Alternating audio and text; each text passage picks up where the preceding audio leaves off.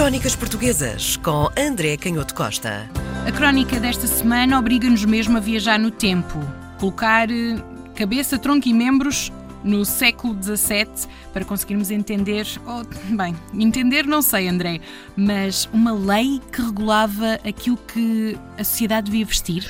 É verdade, disseste muito bem. É, é um mundo estranho aquele uh, no qual vamos entrar. A Lei Pragmática de 1698, impressa em Lisboa, regulava não só aquilo que as pessoas poderiam vestir, que tecidos e que, que tipo de ornamentos poderiam utilizar, como também se estendia às próprias carruagens, à decoração das casas e até ao luto e à própria organização dos funerais. E, portanto, era uma lei que tinha objetivos muito profundo e que interferia diretamente com escolhas morais e com aquilo que existia de mais profundo na consciência e na sensibilidade das pessoas daquele final do século XVII em Portugal. Mas porquê? Não é? Tu perguntavas bem o que é isto, que, o que é que esta lei pretendia de facto regular. E às vezes nós hesitamos sobre se damos mais importância em termos de análise àquilo que eram os objetivos morais, não é? Se nós queremos, se esta lei quer controlar o luxo, há uma ideia de sobriedade, de frugalidade, de que não se deve gastar ostensivamente dinheiro numa coisa que é supérflua, e o preâmbulo da lei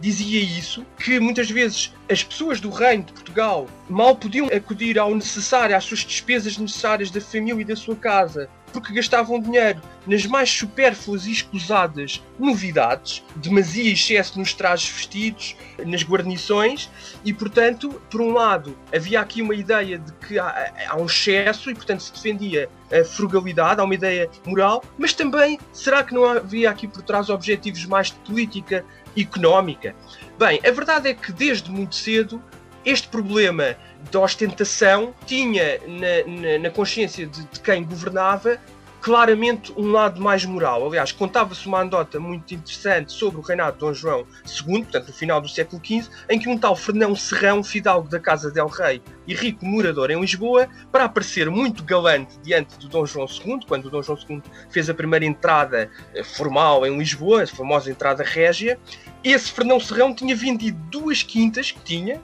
para comprar um gibão esmaltado, que era um, um grande casaco muito ornamentado, e apareceu todo contente com o seu gibão esmaltado diante do rei. Bem, acontece que o rei passou por ele como cão em vinha vindimada, mas o rei ficou a pensar naquilo, porque viu o seu gibão esmaltado. E depois à mesa, no final, num grande banquete, quando estavam os, os ricos homens e muitos aristocratas, o rei ter-se-á dirigido ao Fernão Serrão e terá dito: Fernão Serrão, quantas quintas fazem um gibão? No fundo, estava a criticar o dinheiro que ele tinha gasto, a propriedade que ele tinha gasto para comprar uh, o gibão. E, portanto, claramente havia na memória do reino esta ideia de que era um desperdício gastar dinheiro em ornamentos. Mas acontece, quando chegamos ao final do século XVII, com esta lei, havia outras preocupações, porque o comércio era cada vez mais importante e havia grande importação de tecidos, de chapéus, de uma variedade enorme de, de roupas e de ornamentos e de tipos de, de laçaria, de passamanaria, de tecidos muito trabalhados. Isto era uma tentativa de evitar a importação e exaltar aqui um pouco a produção nacional? É exatamente isso. E, portanto, esta lei, que nós às vezes associamos muito à ideia de controle moral, tinha aqui uma outra intenção que era claramente uma preocupação com as finanças do reino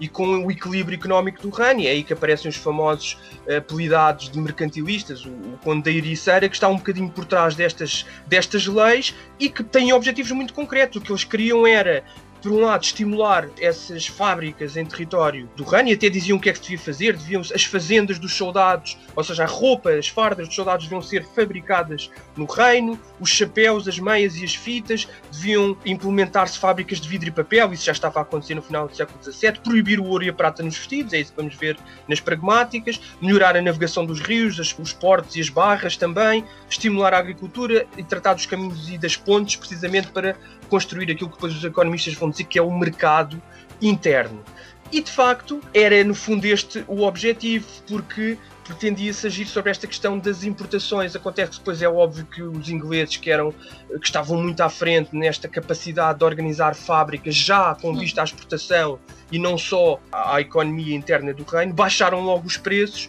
para combater este problema das proibições e depois também se chegou à conclusão de que era muito difícil implementar estas leis, porque como é que distinguiam os tecidos uma vez passados na alfândega, em contrabando e mesmo eh, disfarçados, as encomendas, as caixas disfarçadas de fazendas portuguesas, como é que depois já trabalhadas ou já vestidas pelas pessoas estas, estas roupas, estes tecidos, se podia distinguir se tinham sido feitas em Portugal ou se tinham sido feitas em Inglaterra ou noutro reino. Ok, desculpa, tenho que te interromper. Muito bem, então tínhamos estas normativas numa tentativa de controlar as importações, mas ao haver uma norma que regula aquilo que nós vamos vestir,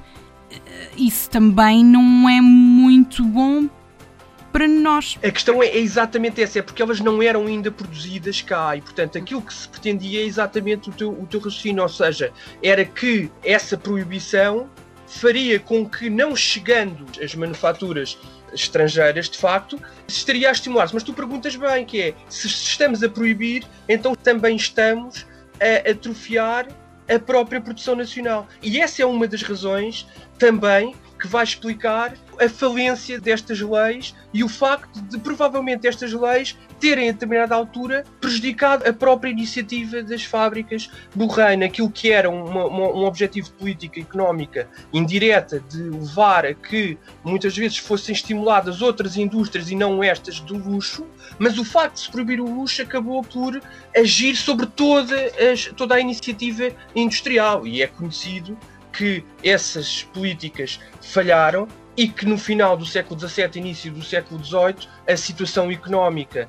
de facto, que era a grande dificuldade de produzir panos e tecidos, apesar de, das indústrias domésticas que haviam espalhadas por todo o interior, quer da Beira, quer do Norte Alentejano, continuaram, mas de forma muito insípida, sobretudo com implementação local e sem grande capacidade de exportação, e aquilo em que se apostou de facto no reino foram os vinhos, há quem diga, que pela pressão dos grandes aristocratas que eram donos de grandes extensões de terra, onde a vinha era um dos produtos mais importantes. Crónicas Portuguesas com André Canhoto Costa.